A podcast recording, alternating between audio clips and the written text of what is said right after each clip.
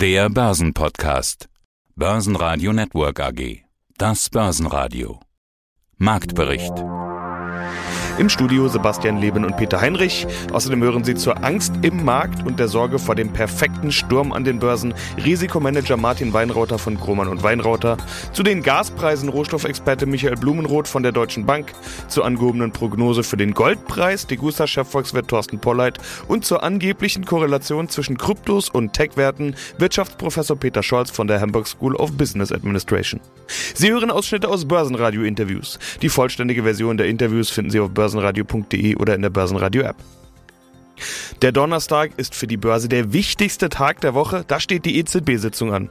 Da ist es wenig verwunderlich, dass am Vortag weniger los ist. Die Anleger ziehen sich etwas zurück. Die Wall Street hält sich nach Handelsstart nahezu unverändert. Der DAX gab am Mittwoch minus 0,8% ab auf 14.455 Punkte. Der ATX hielt sich bei plus 0,1% und 3.363 Punkten.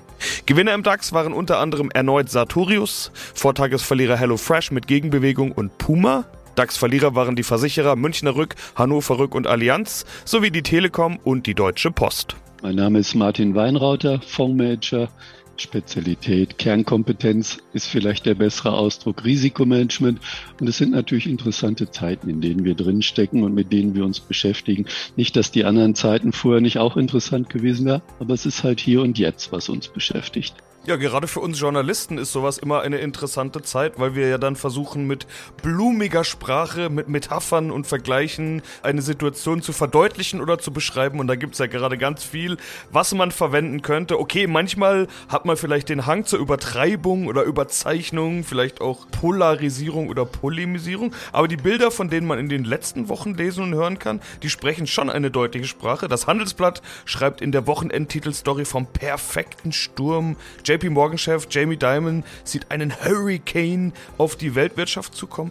Herr Weinrotter, an der Börse sieht man davon noch nichts, sieht eher nach einem Lüftchen aus. Ja, es hat mal kurz gestürmt, aber seitdem sind wir doch überall wieder ganz gut gestiegen. Sind wir vielleicht im Auge des Hurricanes, um mal äh, dieses Bild weiterzutreiben oder passt das zur Lage, die Sie in den letzten Monaten ja in diesem Format immer mal beschrieben haben? Also Hammerschläge für die Börse, aber die Kurse bleiben standhaft.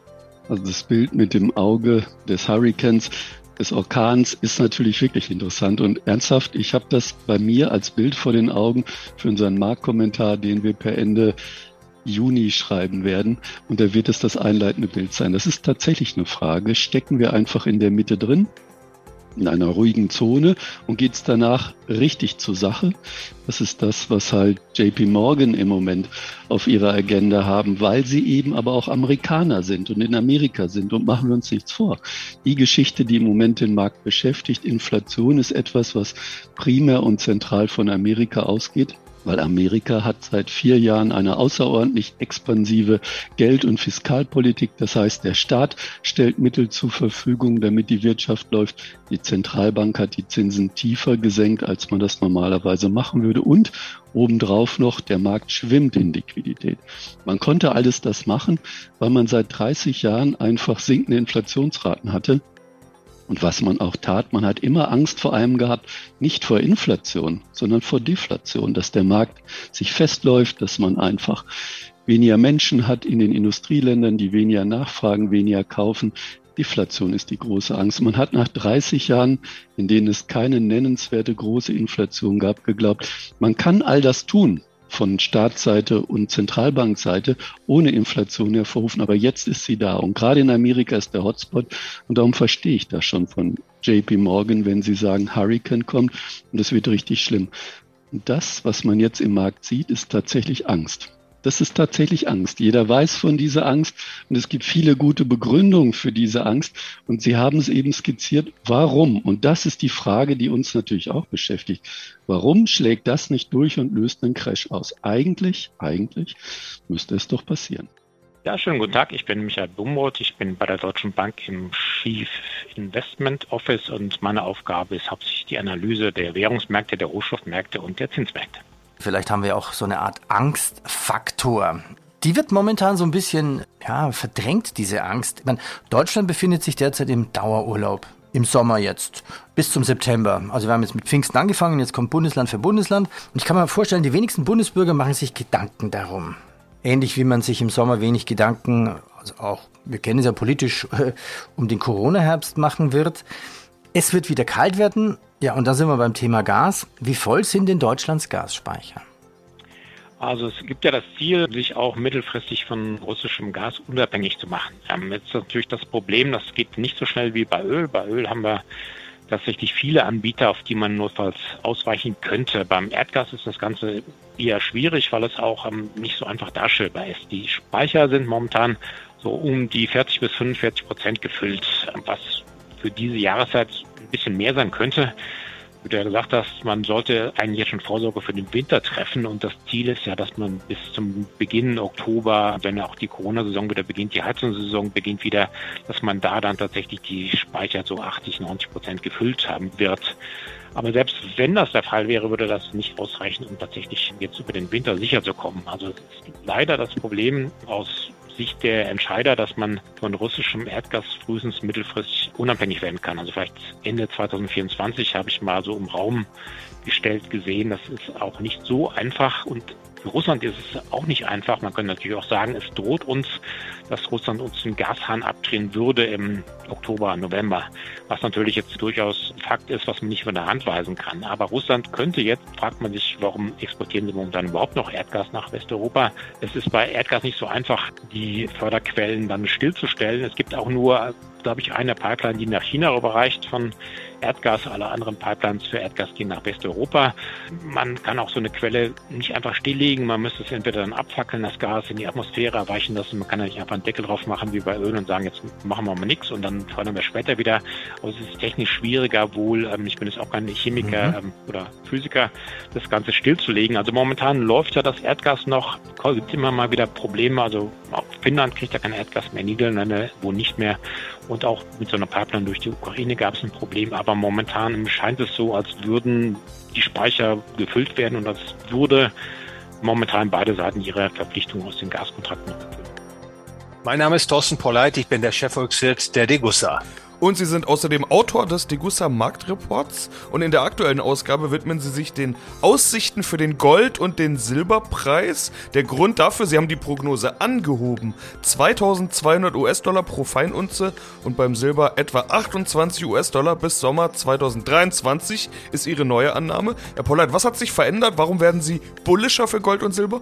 Ja, ich bin tatsächlich bullischer geworden und die Leser unserer äh, Publikation, die werden auch wissen, dass ich relativ selten die Prognosen ändere während des Jahres.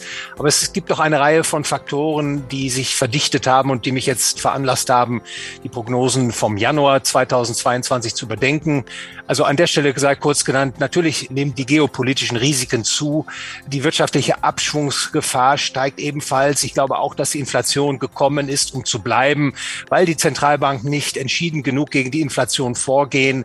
Und insofern glaube ich, äh, unterschätzt sind Gold und Silber als sichere Häfen derzeit zu aktuellen Preisen. Und das hat mich dann bewogen. Sie sagten es bereits, äh, die Prognose, die Einschätzung, die vorsichtige Einschätzung möchte ich an der Stelle sagen, auf 2200 Dollar pro Feinunze für das Gold anzuheben, etwa im Sommer 2023. Der Silberpreis ist äh, gegenüber der Januarschätzung nahezu unverändert. Bei, äh, sagten es eher auch bereits, bei 28 Dollar pro Feinunze. Und das wäre dann äh, beim Gold also nochmal ein Aufwärtspotenzial von etwa 19 Prozent von heute gerechnet und bei Silber wären das etwa bei 28 Prozent. Ja, das Entscheidende ist dabei ja der Wert des Goldes zur jeweiligen Währung, in dem Fall Dollar. Das ist ja die Währung, in der man üblicherweise den Goldpreis bemisst. Sie schauen sich im aktuellen Degussa Marktreport aber auch den Wert des Goldes gegenüber dem japanischen Yen an. Der japanische Yen wertet massiv gegenüber Gold ab. Woran liegt das? Ja, das ist tatsächlich äh, zu beobachten, dass seit Anfang 2020 äh, der Yen, insbesondere der Yen, besonders stark gegenüber dem Gold abgewertet hat. Etwa 57 Prozent ist der Goldpreis in Yen gestiegen seit Anfang 2020 im Vergleich der Dollarpreis des Goldes um 21 Prozent und in Euro gerechnet waren es 27 Prozent. Also ein auffälliger Ausreißer, den wir hier haben. Und wenn man sich etwas näher befasst mit der Geldpolitik äh, der Japaner, dann wird auch deutlich, was hier passiert. Die Japaner äh, versuchen ja den Langfristzins bei null Prozent zu halten und dazu muss man immer mehr Schuldpapiere aufkaufen. Dadurch erhöht sich die Basisgeldmenge und man kann auch erkennen, dass diese Politik, die im Grunde seit 2013 betrieben wird und dann ab 2016 mit einer sogenannten Zinskurvenkontrollpolitik verbunden wurde, jetzt zu einer massiven Ausweitung der Basisgeldmenge führt und das scheint den Außenwert des japanischen Yen besonders unter Druck zu bringen. Und äh, ich habe mir das genauer angesehen und man muss eben auch hier warnend den Finger heben. Hier passiert etwas, was auch den anderen großen Währungen passieren kann, dass nämlich Zweifel in die Kreditfähigkeiten der Staaten um sich greifen und dann natürlich die Inflationierungssorgen hinzukommen. Und das kann den Abwärtsdruck, den Abwärtsstrudel, in den dann die ungedeckten Währungen geraten, erst richtig in Wallung bringen. Und ich glaube, insofern ist das, was sich in Japan jetzt zeigt, ein Vorbote dessen, was man leider, wenn die Politik so weitergeführt wird, im Westen auch hierzulande erwarten muss. Hallo, mein Name ist Peter Scholz. Ich bin Professor für Banken an der HSBA, Hamburg School of Business Administration. Professor Scholz, Sie befassen sich aus wissenschaftlicher Sicht mit dem Thema Kryptos. Das ist auf vielen Ebenen ja auch sowas wie Pionierarbeit, ganz einfach, weil dieser Bereich noch gar nicht so viele Jahre existiert. Wir haben ja schon einige Male Dinge diskutiert. Was genau sind Kryptos? Sind es Währungen? Sind es Assets und so weiter? Diese Diskussion will ich gar nicht starten hier. So oder so, was können wir festhalten? Wir haben gesehen, dass es eine deutliche Korrektur gab und die begründet man im generellen Umfeld, will ich mal sagen, gerne mit Zinswende Wende und spricht von Tech-Korrelationen.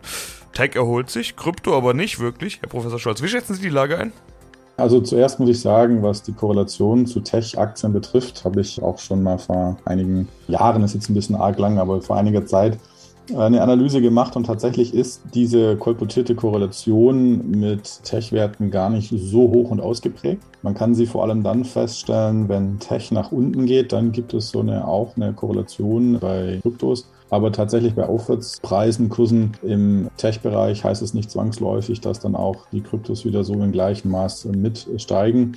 Das heißt also so ganz ausgeprägt, so wahnsinnig stark, vor allem auf so kürzeren Intervallen wie wöchentlichen Bewegungen, so stark ist die Korrelation gar nicht. Sie ist sogar sehr, sehr klein. Die höchsten Korrelationen haben tatsächlich Kryptos mit sich selbst. Da sind sehr ausgeprägte Korrelationen festzustellen. Aber zu allen anderen Assetklassen und eben auch zu Tech-Aktien ist sie eigentlich sehr gering. Das ist ja auch der Grund, warum man gut argumentieren kann, dass äh, Kryptos eine eigene Assetklasse sind und eben tatsächlich eher unkorreliert sind zu anderen klassischen Assetklassen. Ja, das heißt auch das Thema neues Gold oder digitales Gold oder wie auch immer kann man eigentlich ad acta legen. Das ist ja auch was, was man ganz häufig gehört hat. Wer will Gold, wenn er auch, da wird ja dann häufig nicht Kryptos generell, sondern da wird dann der Bitcoin genannt als bekannteste Kryptowährung, so will ich es vielleicht mal sagen, mit dieser ganzen Knappheitsthematik hinten dran und so weiter. Es gibt Vergleiche, die man zum Gold ziehen kann, aber mit Sicherheit nicht den sicheren Hafen, weil ein sicherer Hafen, der sollte sich eigentlich anders bewegen in einem unsicheren Umfeld, oder? Absolut. Also die Kryptowährungen sind halt allen voran noch relativ jung und insofern, es gilt natürlich trotzdem, sage ich mal, der Gedankengang liegt nicht so fern. Sicherlich können sich Kryptowährungen allen voran, die großen wie Bitcoin und Ethereum zumindest mittelfristig zu so einer Art zu so einer Art Gold entwickeln, aber das wird A noch etwas dauern. Denn das eigentliche Problem, das die Kryptowährungen hier haben, ist das Vertrauen. Also wenn ich einen sicheren Hafen suche, dann muss ich etwas haben, was hohes Vertrauen genießt. Und da hat Gold eben einen Jahrtausendlangen Vorsprung, dass Menschen eben Gold vertrauen. Ob jetzt aus berechtigten oder unberechtigten Gründen, sei mal völlig dahingestellt. Aber das Vertrauen, äh, darüber hatten wir auch schon mal geredet, das ist eben der ganz große Faktor. Und gerade in Zeiten, wo es unsicher ist, wo dann manche Kryptowährungen eben auch in sich zusammenfallen, da ist dieses Vertrauen eben nicht so ausgeprägt. Und deswegen können dann eben die Kryptowährungen, auch wenn sie schon eher etabliert sind wie die beiden großen, eben nicht als sicherer Hafen dienen, eben noch nicht als neues digitales äh, Gold dienen. Das sind eben noch Zukunftsvisionen. Möglich ist es, aber im Moment ist es eben so, dass die Kryptos noch hohe Volatilitäten haben und das wird sicherlich auch noch einige Zeit so weitergehen. Börsenradio Network AG Marktbericht